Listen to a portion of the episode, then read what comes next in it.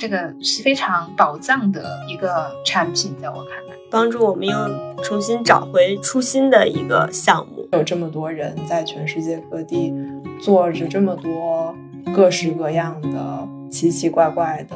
房子，然后就觉得确实是打开了一个特别的世界吧。我在去做这些房源筛选和房源浏览的时候，是真的是有被治愈的。听完你们讲述的这些，给我感受就是人间很值得，还有非常多的景色，非常多的我们没有去探索过的地方，然后等待着我们去发掘那些美。这个世界还是挺好的。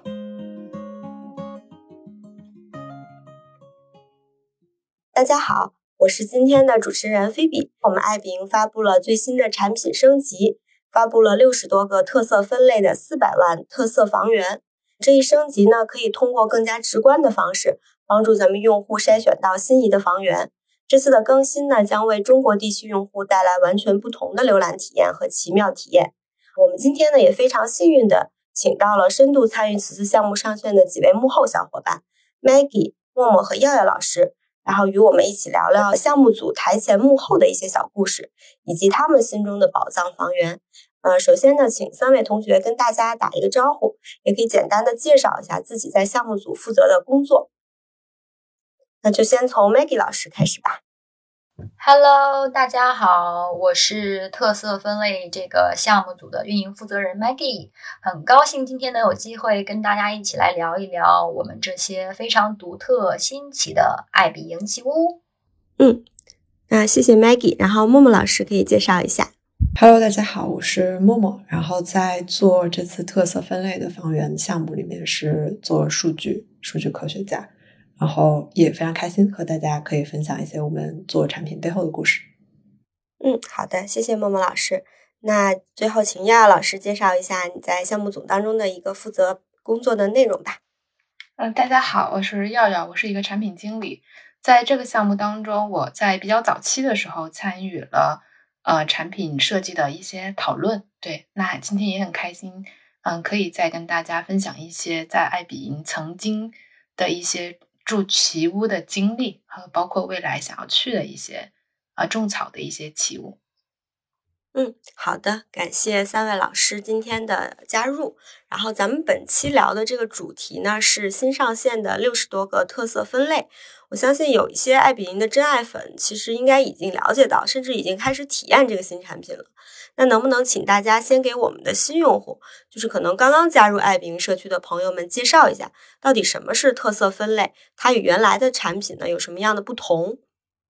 嗯，整个我们提到的这些分类，是我们精选了 Airbnb 上面的一些房源，然后把它们提取出来了一些比较 Airbnb 特色的点，比如说，可能你会看到一些特别著名的设计师设计的一些房子，它会出现在我们的这个分类里面，可能叫设计精选或者叫 Design，然后或者是一些真的非常奇特的，比如说树屋啊，甚至有一些。嗯，在呃海拔非常高的地方有特殊的啊风景的一些房子，我们也会给它一些特殊的分类。然后从数据上，其实我们也会发现，这些精挑细选出来真的非常非常有特色的房源，其实更多的是用户会更喜欢，就是他会把它放进自己的收藏夹，然后去点赞分享给自己的朋友的一些房源。所以其实啊，从数据上来说，啊的这个发现也比较嗯支持。我们想做的这个产品的方向，就是希望大家能够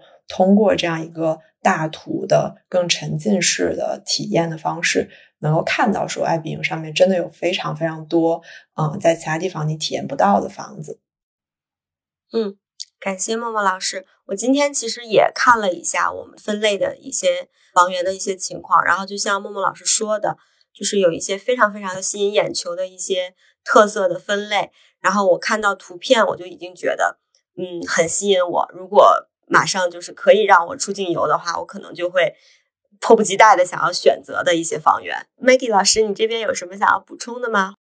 我还觉得有一种用户的视角也是会挺不一样的，因为我自己用爱彼迎也是这样的。在我们没有这样的产品形态的时候，我们大部分用它是说我相对来讲是比较清楚我要去哪儿了。啊，然后至少我自己是这样子，我知道我可能想要去哪里玩了，然后我大概也知道我可能要玩几天了，然后我会在爱彼迎上去选一些不错的房子，这个可能是非常早期，甚至说我刚开始接触爱爱彼迎，它就是给了我一个这样的感知。但是疫情之下，大家会发现你没法动了，你没法玩了。就会变成说，你并不知道你什么时候可能会在什么样的场景下跟谁再开始下一段旅程。那这种时候的话，你你现在可能就没有一个很好的地方去去浏览，或者去玩儿，或者去逛一逛。那其实。在这种场景下的话，我们现在特色分类就提供了一个这样的机会，就是哎，你可能在做梦，你可能在想象，你可能在构思，你一旦开放之后，或者一旦疫情没有了之后，你要去哪里玩这个东西。但是如果是这样一个场景，之前的产品形态，你是在。嗯，就是搜索一个一个单一的房源嘛，它可能给你的感知，或者是让你对自己下一个旅程的想象是不太足够的。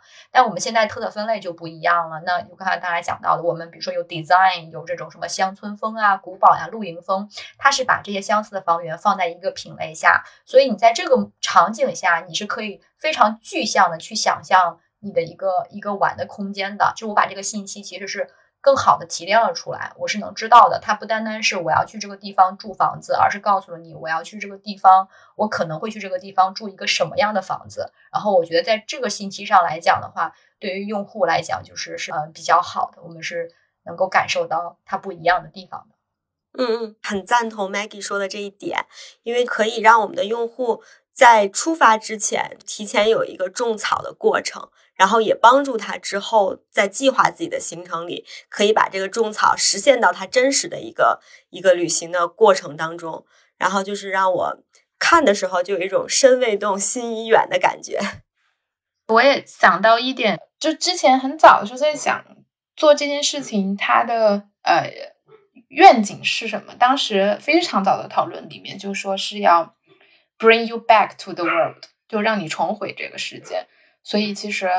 呃，对于呃，尤其是对于有过经验的出国经验的旅行者来讲，其实当时至少在讨论中，大家还挺被这个点触动的。所以确实，如就是像菲比说的，还有默默说的，我们就当时初衷也是希望，你人还去不了的时候，你可以先眼睛动起来，云旅游起来，嗯，然后等到真正可以去的时候，你就有非常多的灵感集合，然后你就可以有很多，呃。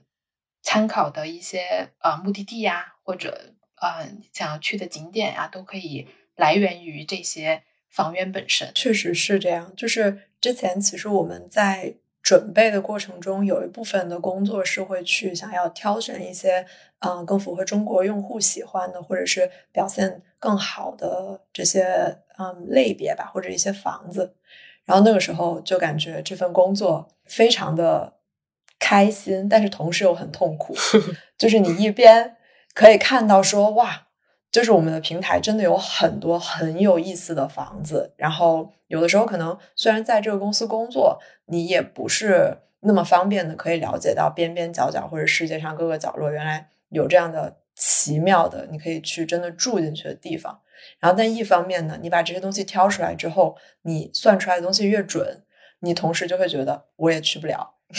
然后就 同时会觉得啊，有一些痛苦，非常真实的感受。然后其实刚刚也有提到，就是筛选房源的一个这么一个过程，就在项目进行当中。然后想问一下，那你们在就是房源筛选的过程中，有没有什么小的故事可以跟大家去分享的？比如说一些有趣的、有趣的一些嗯幕后花絮吧。这里我可以分享一个小故事吧，就比如说，呃，我们这个产品其实咱们是有一个整个 global，就是全球的一个大的库存的，嗯，然后在命名的过程当中，其实我们会考虑到语言的不同、背景的不同，嗯，那举个例子来讲呢，global 这边其实是有一个系列叫 OMG 的嘛，Oh my God 这个系列，那我们当时就在想说，那怎么翻译成中文呢？因为这个有一个文化背景的不同，你翻译成 Oh my God，可能大家也不一定能马上 get 到，然后经过我们这个康。的老师啊，就是非常好的一些脑洞大开啊！最后我们在中国的产品命名，它叫妙啊啊，就觉得这个词就能够 get 到这个事情的精华，但同时又非常贴合中国的语境之下对意境的传达，所以我们在中文里面就会叫这个 category 叫妙啊。我感觉这个命名也非常的妙，因为如果是直译的话，就是我的天呐，我的上帝呀，就会觉得非常不接地气，是吧？啊，对。如果要是叫这个庙啊，确实是能够又体现出这一个类别它的一个特色，然后有信达雅，又体现了信达雅的这么一个翻译的一个宗旨吧，确实是很有意思。对，然后这个其实就有挺多呃值得讨论的点。我们在命名的过程当中，大家会来来回回的呃有很多轮讨论。一是说，我们希望尽可能精准的让用户知道，哎，咱们这个东西是什么。也，然后另外一点的话，就是我们确实还要考虑说，呃，你能知道且你是能想象的，就不能说起另起到另外一个极端，就这个名字很 fancy，但是大家不明白你在讲什么，这个就，嗯，也也不是特别特别好，所以这里面的 challenge 还是挺大的。然后我们有一个专门的 content 的小组，他们就在日夜 考虑应该给不同的呃 category 叫一个什么样的名字。那在这些分类里面。你你们有没有觉得就是最有意思的，或者是你自己最喜欢的一个分类，可以给大家介绍一下？像刚才 Maggie 老师提到的这个 OMG，然后包括有一些嗯 design 呀，或者是热带，或者是城堡这些分类，其实都非常的养眼。尤其是比如说城堡，它会集中的把爱彼迎线上的全球各地的可以住的城堡。通通都给你呈现出来，然后有很多其实都是在苏格兰附近，然后而且其实价格非常便宜，可能就是几千块人民币，就是一两千块人民币，你就可以住到一个可能历史已经非常久的，嗯，在苏格兰高地附近的城堡，然后并且可能还有一些，嗯，比如说巴厘岛的非常 fancy 的树屋，也是其实价格非常的平易近人。而且就是偶尔 点进这些分类里面去划一划，就会觉得哇养眼。尤其是那个热带，因为嗯，我平时是 base 在北京嘛，然后就但我其实很喜欢那种就是比较热带雨林的气候。然后最近国内其实旅行也不是特别的灵活，然后嗯，打开这个热带了之后，你就会看到这些图片里面的那些竹子做的屋子呀，然后芭蕉树啊，然后整体湿漉漉的感觉，你就会觉得哇。我又可以了，真的很很沉浸的感觉，就已经期待说哇，什么时候我们的防疫政策可以松动一下，就立刻打包去印度尼西亚。然后我这边其实最近，因为我们那个分类特别多，就是有六十多种。然后刚刚默默说的那种是一种，就像城堡，真的特别特别的好的离谱，就是。感觉你可以住到一个非常接近于德国天鹅堡的一个城堡里都是有可能的。然后另外还有一类也是蛮特别的，就是有一些小众运动，我们也会出一些相关的民宿，比方说冲浪的，然后呃还有滑雪的，嗯，比较神奇的还有一个高尔夫球场的。可能 住着住着球会飞回来，我不知道。但呃，我自己会对比方说冲浪和滑雪都很感兴趣，因为在呃之前也体会过，还挺挺爱玩这个的。像我们选的那种呃冲浪圣地的这一类的呃民宿，它真的是在呃非常好的全世界范围内的一些嗯冲浪的好的海滩上，你真的就是每天可以呃带着冲浪板。出你的民宿下下几步楼梯就是海滩，然后就可以开始冲浪了，就非常的方便，同时也离这个呃海很近，海景非常的呃清晰。然后这一类的话，我觉得也是很难在其他地方可以很快速找到的，所以这块我觉得也是呃蛮推荐的一一种分类。嗯，我替我们听众问一个问题，就是像这类的。房源的话，其实呃能分到这个类别里面，是不是说代表他们都是肯定是离我们的冲呃海滩或者是雪场都是很近的，有这样的保证的，是是这样吗？这个问题我们可以回答一下，是的，就是像刚才耀耀提到的进滑雪场，我们是会严格的考量这个 listing，就这个房源在这个滑雪场的距离的，它是一定要在一个呃非常近的这个距离之内才能够嗯。就被选上，然后这里我还可以讲一个，就是对我来讲认知的一个提升。然后我我之前滑过几次雪，但非常不专业。然后我们上这个 category 的时候，居然有一个 category 就叫 skin in skin out。我当时还想说这个是什么意思呢？然后也是问了一些。达人们才知道哦，原来这种 listing 它就是意味着你可以出门就滑雪，是在雪上。对，这就可能在一个坡上，你可能抱着你的雪板，就刚才像要提到冲浪是一样，你抱着你的板，你出门你就滑下去。哦，这样的，这是他们一种描述场景。另外一种就是因为考虑到地理位置的特殊性，有些它可能不是一个在山坡上的滑雪，而是一个呃，可能是有一部分人造的这样的滑雪场。那么至少这样的 listing 我们可以保证你出门是有那个呃，我耀耀可以纠正我，就是它的专业名词叫什么我不知道，反正就是那个，在我看来就是一个像吊车一样把 你 你抱着你的板，然后你坐上去，然后坐到山顶你滑下来，就是它是要不然就是进这种场地，要不然就是你可以出门直接滑，所以是可以保证你能够近距离的体验这样的一些活动。嗯，另外其实还有两个分类是之前爱爱比营的办公室。如果大家了解的话，就是我们的每一个会议室是会按照一个真实的房源去还原在我们的 office 里面。然后有两个办公室其实很特别，一个是树屋，另一个是一个露营车。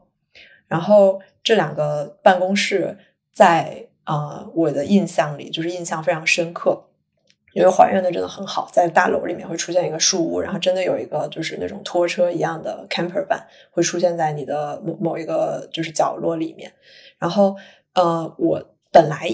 在我的印象里就没有做这个产品之前，我可能觉得这是一些特例，就也许这就是 Airbnb 上的某一个或者某几个特色的房源，因为一些比如说这个房东真的有非常好的设计，然后非常好的嗯服务。能够就是被选出来，然后当成我们的 office 做一个像 iconic 的东西放在办公室里。然后，但做了这个分类之后，其实就有对应的两个分类，一个是树屋，然后一个就是露营车。就会发现，其实，在全世界各地有很多很多的树屋和露营车都是可以预定的。然后，这个其实是很惊喜的一个发现。所以，这个露营车它是移动的吗？还是就在那个位置一直停在那儿？然后？不能动，但是可以体验那个露营的那个氛围的那种房源。具体可不可以动是我不知道。然后，但是有一些它是那种拖车类似的，是它需要一个其他的可以移动的车拖着它，它自己没有动力，然后才可以动。然后这些估计它就是在一个固定的位置。然后还有一些它可能就是在一个地方停着，它本身也许是可以开的，但如果你想开的话，可能要跟房东沟通一下。会不会就开跑了？开走了，开走了。这个好有意思，因为露营现在在国内其实还挺火的嘛。如果要是能够出境之后也能体验在境外的露营的话，那种氛围其实还挺沉浸的，感觉肯定跟国内会有非常不一样的一个感受吧。嗯，而且很多这些露营车，看他们的详情页里面的照片，应该都是停在了一些风景比较特别的地方吧？可能就是，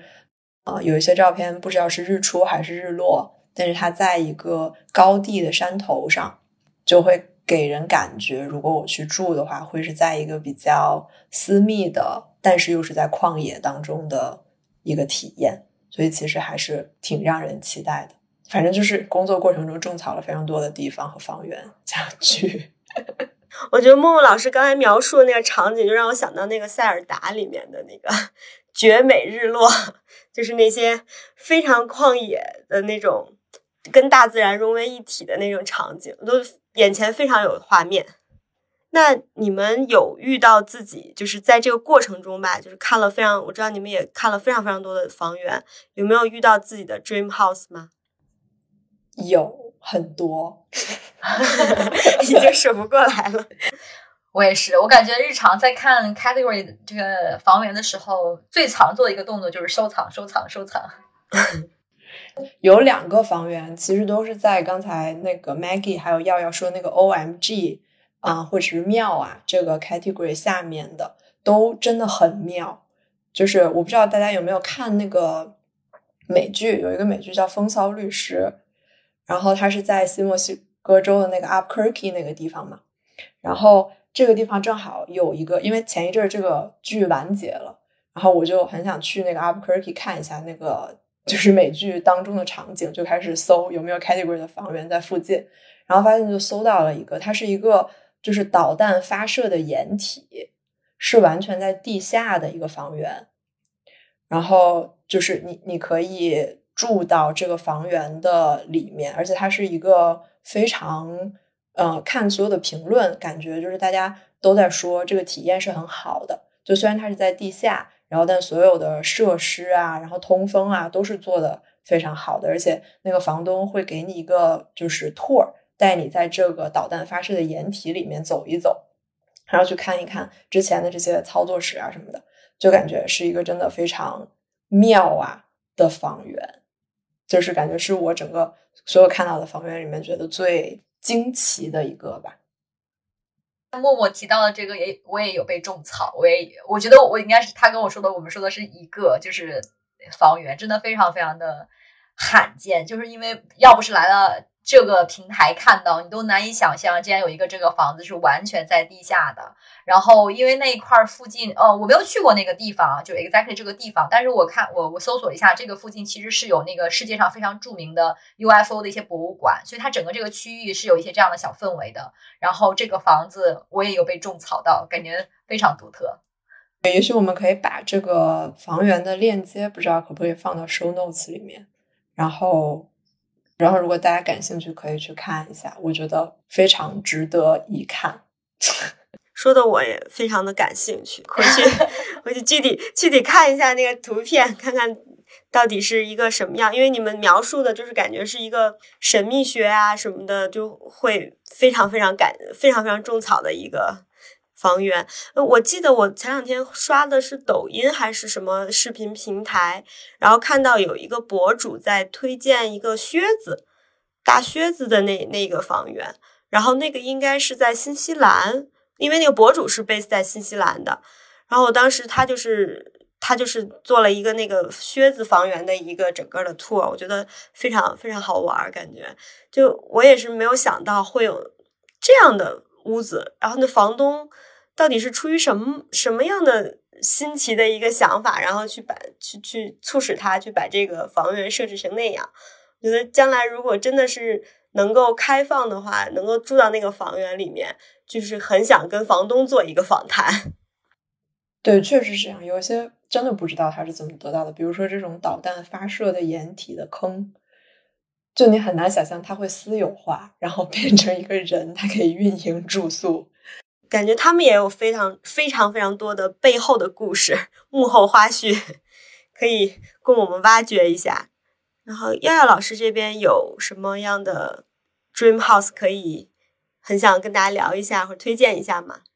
也挺多的，城堡这一类，就像刚刚默默说的，真的有非常多的选择。然后我自己目前嗯比较被种草的一个城堡在西班牙，然后它其实是在。一个山谷上，它是一个十世纪的古城堡，所以它真的是来自于真的非常古，就古早的中世纪。然后甚至本身这个城堡是一个国家文化遗产。然后房子本身，我觉得你住进去就会联想到《权力的游戏》，你就觉得自己可能是在《权力的游戏》的那七大国的首都，像 Westeros 那样子。然后它的价格也非常的。离谱的便宜，就是 可能八八间卧室三千七一晚，我觉得就是 可以独享这个城堡，真的还挺厉害的。而且它周围其实是嗯一些山丘、树林，所以自然景观也非常非常好。然后建筑风格确实是呃非常符合中世纪你对那些骑士文化的想象的，所以。呃，我觉得是一个性价比也非常高的呃一个选择，这么亲民。对，城堡真的，城堡真的性价比绝了。我感觉我们可以组团去，就是感觉你可以，也许没有办法组那么多人去住十一间房，对吧？但是你人少一点，在里面可以玩捉迷藏，应该，应该。应该会难度很大，可以开那个轰趴，或者是做那个年会。感觉可以跟这些联系一下。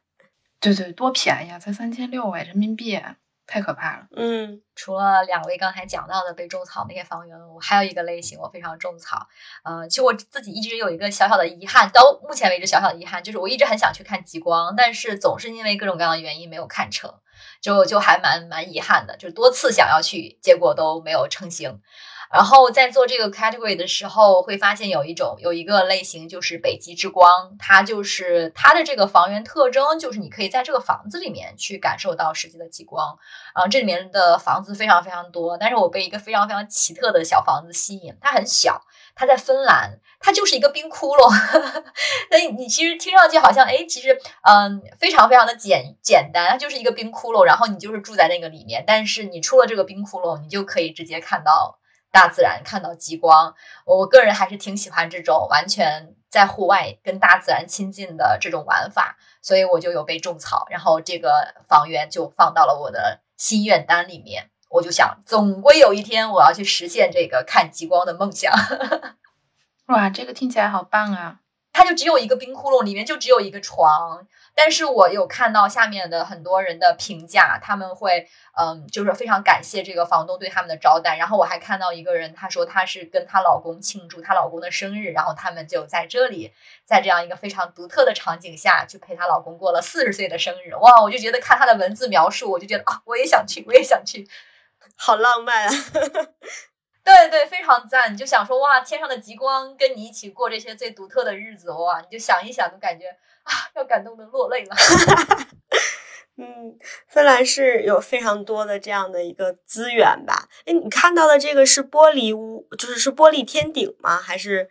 哦，不是，它就是用雪堆起来一个房子。就想象不到说哦，原来用用雪一搭，然后里面放个床，然后就是住在这儿。只是它的位置的选择是非常便于你去跟这个大自然有一个互动的，然后可以直接对在窟窿门口就直接能看到。但它不是那种玻璃顶，我没有那种玻璃顶的房子，但我被种草的这个还不是。嗯，就打一个广告，芬兰是非常好玩的，推荐大家可以将来去那边体验一下这种自然的环境，非常的舒服。有被种草哦，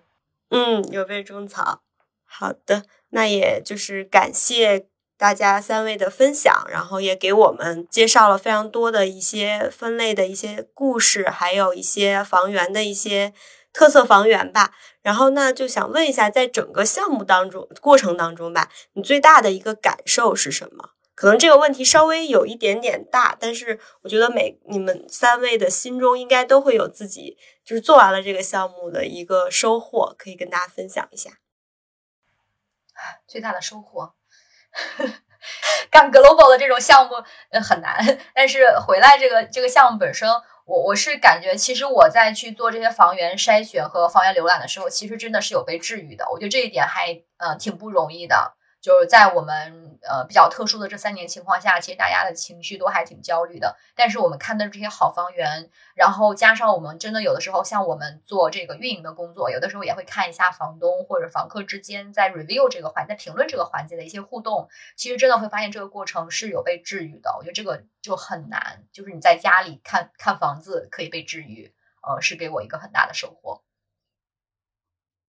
嗯，听完你们讲述的这个这些，给我的那个感受就是人间很值得，还有非常非常多的景色，非常非常多的我们没有去探索过的地方，然后等待着我们去呃去发掘吧那些美，所以就觉得啊，真的很值得。所以我还蛮能体会到你说的这个治愈的感觉，确实是。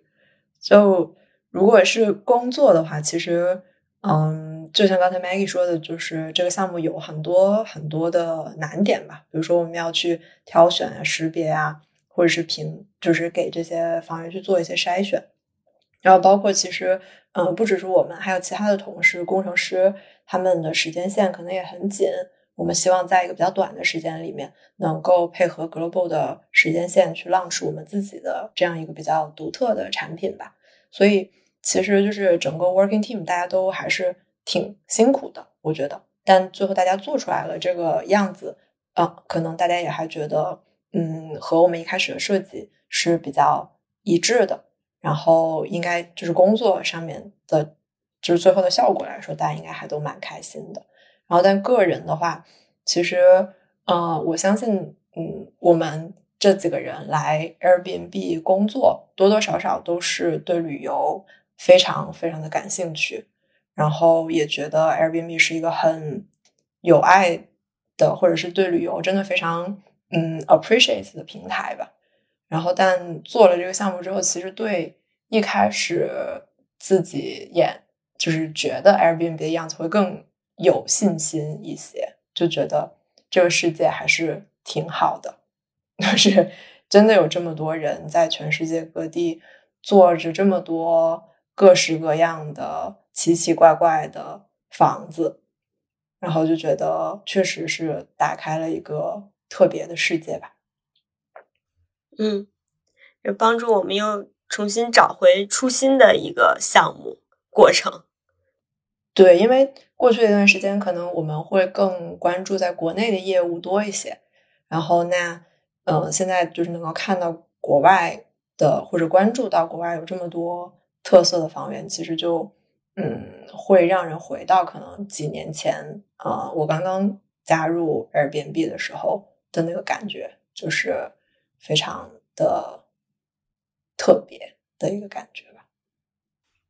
嗯。好的，谢谢默默老师。那耀耀老师这边有什么想分享的一些心路历程吗？哦，因为可能我确实后期没有太参与到这个呃项目中，但我确实能够感觉到，呃，实际最后 deliver 出来的这个产品本身来看的话，确实是呃非常，即使我从用户角度来讲，也非常符合我。呃，当下的需要的，我觉得无论是呃大家去通过这么呃刚刚说的比较有挑战的和 Global 的合作，还是我们自己在本土团队又做了一些嗯专门的为呃中国出境用户的设计来讲，我觉得都是从结果上来看都挺好的。我自己呃真的会最近每天都在看房源中，然后包括刚刚。Maggie 提到这个北极风光这个分类，也是我刚刚才知道的，就可见这个是一个非常宝藏的一个产品，在我看来，对，嗯，好的，感觉从大家三位的给我的讲述的这个感受来说，最终产品呈现的样子是跟你们最初最初的设想是非常接近，甚至是超越你们当初的设想的。所以，我相信，就是对于用户来说吧，他们可能也会能感受到大家的一个诚意，也能够通过在使用这个产品的时候，然后感受到我们 Airbnb 的诚意，然后也能够探索到更多世界上那些奇奇怪怪、可可爱爱的一些房源吧。好的，那其实非常感谢今天三位同学的一个分享，我相信就是我们的听众也收获到了非常精彩的一个幕后花絮。最后呢，就是留出一部分时间，也是我们的干货时间。我感觉三位呢是，嗯，可以说是非常了解爱彼迎独特房源的人，然后相信你们在这个。呃，就是做项目的过程中，也收也种草了非常非常多的全球独一无二的房源。刚刚听你们已经给大家介绍了一些，然后感觉你们的种草心愿清单里面非常非常长。那就是让你们如果就说一个，就是你们心目当中人生必打卡的这么一个房源，下一次旅行就要去的，你们会选哪一个？必打卡的一个，嗯，得想想，好难选，太多了。就是如果明天我们就说，嗯，可以澳棒旅游了，那我们现在马上打开我们的 Airbnb 就要订的那一个是哪一个啊？好难啊！我这里面心愿单里面选了好几个，就是刚才默默老师提到的那个，还有刚才提到的一些城堡，其实都在我的心愿单里面。为什么不能给我一个选项，就是我可以花时间一个一个打卡呢？太多了。先去环游世界吧。对，先去环游世界吧，让我们开始吧，不要做选择题，我每个都要。对，小孩子才做选择是吧？成年人都要。我我有一个小问题，我们的心愿单有上限吗？数量？据我了解，应该 应该不会，就是影响我们日常的收藏。很大很大的一个上限，就我们普通人可能。嗯，就是不会达到的一个上限，是吧？对对对，对 这个数字可能现在还是一个谜，但是如果有一天有的有的朋友能够真的发现了这个上限的话，嗯，可以来联系我们一下。哎，我觉得你当时说了一个挺好的点。如果哪一天我们的听众朋友发现你触达了我们的这个收藏的上限，是不是也可以 get 一个 secret 的一个什么东西，作为一个小引子，可以联系我们？不知道可不可以啊？嗯，那我先抛砖引玉一下吧。因为虽然我没有在项目组当中，但是我听了你们的介绍，然后我也就是自己有了解到一些。就是我们的特色房源，那就是我我感觉，如果是我的话，应该会去芬兰。你刚刚 Maggie 老师讲的那个，就是冰天雪地的环境里面去看极光，刚好现在也是冬天嘛，就也是极光的可能比较活跃的、比较容易观测到的一个一个时节。然后我也非常，我个人也非常喜欢冬天，也喜欢雪天，这个就是满足了我对。呃，是我的一个 dream trip 的一个想象。那我来接着说好了，就刚才说了很多了，就都很想去。但是如果真的说明天国境就开放了，我可以出去，可能我会去巴厘岛的一个树屋，就是因为其实已经很长时间没有进到一个比较偏热带的环境，然后并且看海，就是那种很很东南亚，然后。就是蓝绿蓝绿的那种海，已经很久没有看到这样的场景了。然后，所以其实就很想去巴厘岛这个环境里面，正好有一个很 fancy 的树屋，然后这个树屋就经常出现在我们的设计师的这个 demo 里面。所以就是每次我们去 review 这个产品，然后或者是大家去看一些呃，就是 bug bash 的时候，就找 bug 的时候，可能。都总会看到这个房，总会看到这个房子，所以就很想就是实地的去住一下，立刻就去的那种。哎，是不是那个它的那个房屋的房顶有几个檐儿，然后那个檐儿翘起来的那那一个？对对对，就是有三层，而且它应该我看它都是用竹子做的，所以就整个建筑应该也还挺特别的。我之前看印度尼西亚好像有一个学校还是幼儿园。他们就是一个建筑师到当地去做，然后特色就是它全部都是用竹子去做的，所有的就是屋顶啊，然后建筑结构什么的，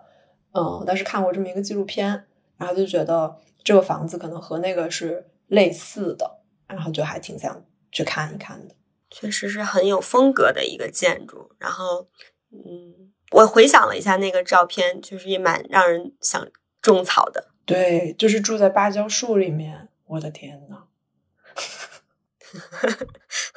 会不会蚊子很多？不重要了。呃，对，不重要，不重要。景色美就比较更重要。那耀耀老师这边呢？嗯，我我其实也是对呃比较寒冷的地方感兴趣，所以我其实最想去的地方是格陵兰岛，然后。呃，我种草的这个房源呢，它甚至没有被我们放进某一个 category 下，但是爱彼迎上真的就是充满了很多神奇的呃房源。这个房子它就在呃一个叫努克的小镇的海边，然后呃这个地方就什么都没有，然后就只有这么一个房子，然后呃这个房客的评价也很有趣，就是。嗯，你就是去大自然中独处，没有互联网，也没有周围的人，然后会有一种这里应该没有被就疫情，甚至可能都没有到过这里的感觉。所以其实就想去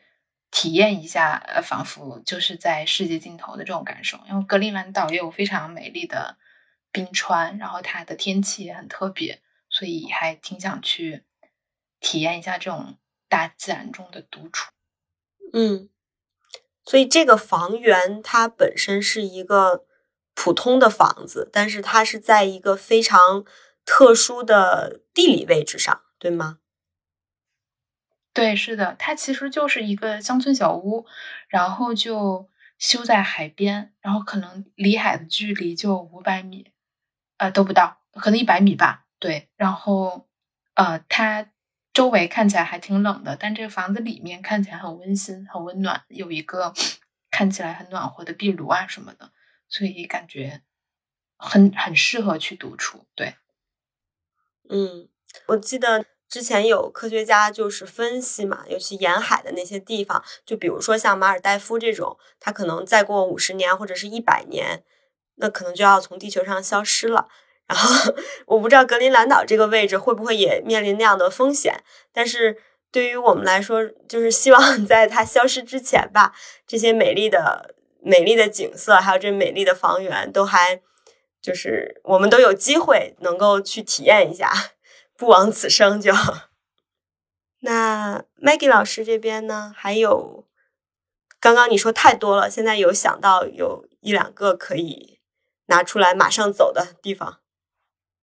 如果真的要讲到呃，明天就可以出去玩儿，那我可能确实会首选日韩这样的一些地方。这个是因为我觉得可能呃，出去来就是确实准备起来更方便嘛，就是拎着包我就可以走了。嗯，然后我可能会最近有被种草几个日本的房源，因为日本这边它其实有一些历史的建筑，会非常有日本特色的一些小建筑，它可能跟我们前面聊到的很多自然风光又是一个完全不一样的类型啊。我们其实是有一个这样的类目叫做历史建筑的，然后最近在日本，我们因为我们在这个项目组里嘛，其实也是比较了解。其实日本这个地方，我们新上了很多呃房源，我有最近被种草一到两个，但是我现在还没有办法跟大家分享更多，因为我还没有去住过。但是我很好奇，或者很想知道，那日本的这些历史的建筑的这些房子会是什么样子？呃，会不会里面有一些嗯不一样的故事来呃分享给我们？嗯。或者是认识这个房东，听听他讲为什么这个东西可以保留到现在，这是我还蛮好奇的。就是如果真的能够立马走，那这里可能是我的就是第一目的地吧。然后刚才大家讲的那些都已经被我通通放到收藏夹里，一点一点来。那希望就是大家嗯，在将来能够真实的去到了大家种草这些地方，然后我们回头再做一期 podcast，就是你住完了之后的一些住后感，是吧？嗯。是的，然后可以，如果真的能够采访到房东，也可以知道到底为什么你这个房子能拿来被私人的去做 Airbnb，然后到底有什么背后的故事，肯定那一期也是非常精彩。嗯，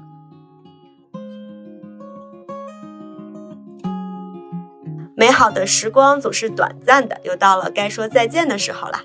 希望无论这一个小时你是在车上、路上还是在家里，都会因为我们的陪伴而感到更加轻松和愉悦。也希望在不远的将来，让爱比营继续一路陪伴着你，尽情体验世界奇屋，实践家在四方的美好。大家再见，拜拜，拜拜，拜拜。